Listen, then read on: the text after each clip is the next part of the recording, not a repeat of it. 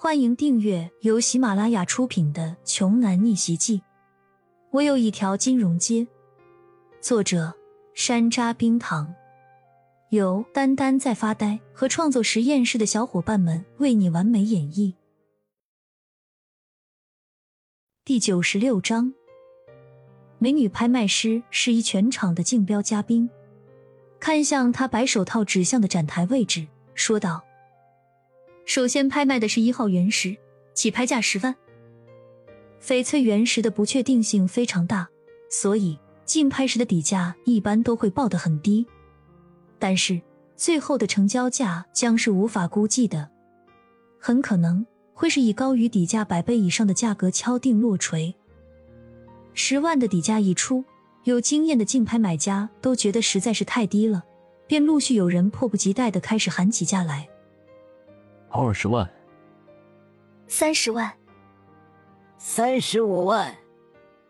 在单间里，骄阳看着手中的原石标号资料，在郭青和觉温为他重新整理的这份新资料中，一号原石是没有翡翠的，所以骄阳根本不用参与喊价。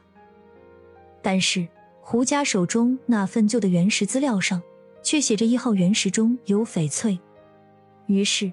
胡荣毫不犹豫举牌喊价道：“一百万！”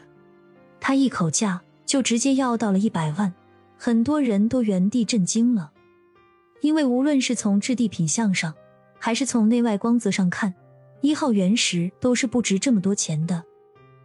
可惜胡荣太过于盲目自大了，而且他也根本没有下场进关，亲自去鉴定鉴定每一个号码对应的原石啊。他只是完全相信了觉温此前卖给他这些信息。好，这位先生，一百万，还有没有要加价的买家？女拍卖师一边目光盈盈的扫视着全场，一边问道。其他人絮絮低语着，纷纷摇着头，大都觉得这一块石头出价一百万已经够多了。而胡蓉还以为那些人是被自己的霸气给吓住了，才不敢再叫价。嘲笑的暗骂了一句：“一群垃圾。”就在此刻，贵宾包间里淡淡传出了一句轻飘飘的话语：“一百五十万。”叫价的自然是骄阳，他可不想就这么放过胡蓉。胡蓉抬眼看向密闭性非常好的那个包间，他不知道里面到底是什么人，但是他知道包间的玻璃是单面镜，从里面是可以看到外面的。感觉遇到了隐藏着的强中高手，胡荣一下子就兴奋起来了。有意思，这才有意思。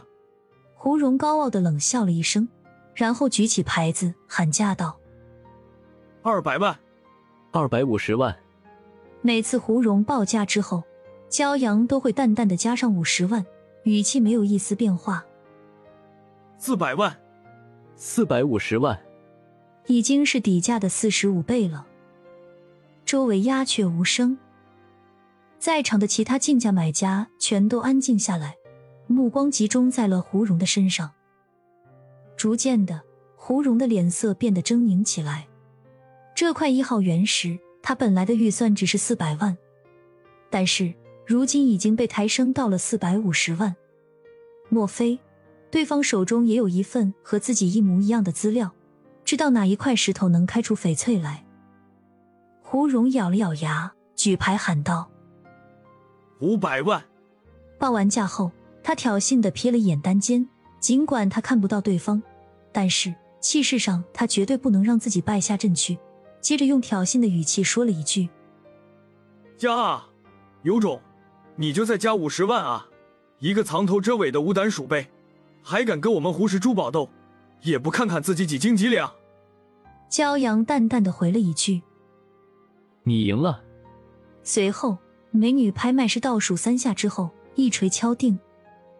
恭喜胡氏珠宝，以五百万的价格喜提一号原石。可是胡荣却没有一丝开心的样子，这可是比他之前的预算整整多了一百万，那可是真金白银的一百万啊！他留着干点啥不好呢？就算是让胡荣把这一百万送给刘慧敏，各种买买买，感觉都比花在这块石头上。让他心里更舒服些。本集播讲完毕想听更多精彩内容欢迎关注丹丹在发呆